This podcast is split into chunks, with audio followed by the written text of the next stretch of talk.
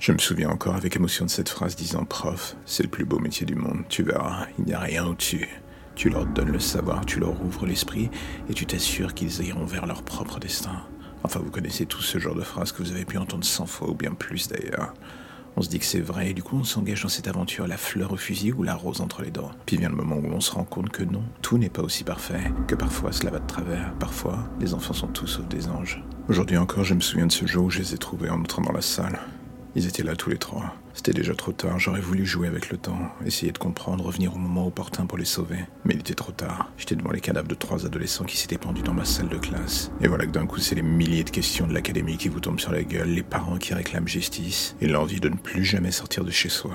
On se sent mal. Le rêve est devenu un cauchemar. Et alors qu'on pense toucher le fond, il y a ce moment où le destin joue de vous. Trois mails arrivant avec une heure d'intervalle, trois semaines après la mort des adolescents, trois mails sous une forme variée, une vidéo, une animation et un texte.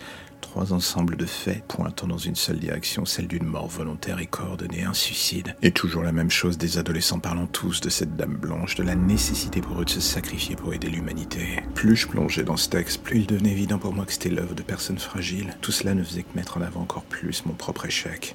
En tant que professeur, on se doit de voir venir le mal, la détresse chez les gens, et faire en sorte de la prévenir. Perdu dans mon rôle de sauveur investi d'une mission que je pensais divine, je n'avais strictement rien vu. La vidéo se terminait sur ce message de la part d'un Ne vous inquiétez pas, monsieur Lambert. Sibyl a aussi un plan pour vous. Sibyl. Aujourd'hui encore, je repense à ce nom. C'était un warning que ces enfants m'envoyaient. Ils savaient ce qui arrivait.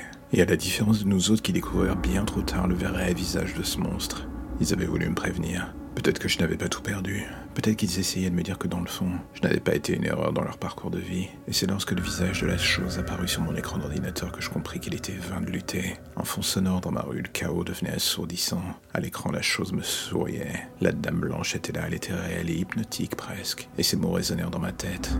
Rejoins-moi. Quelques secondes plus tard, je jetais l'écran par la fenêtre. Le monde s'écroulait et je ne savais pas si j'aurais la force de sauver ce qu'il en restait. Moi compris.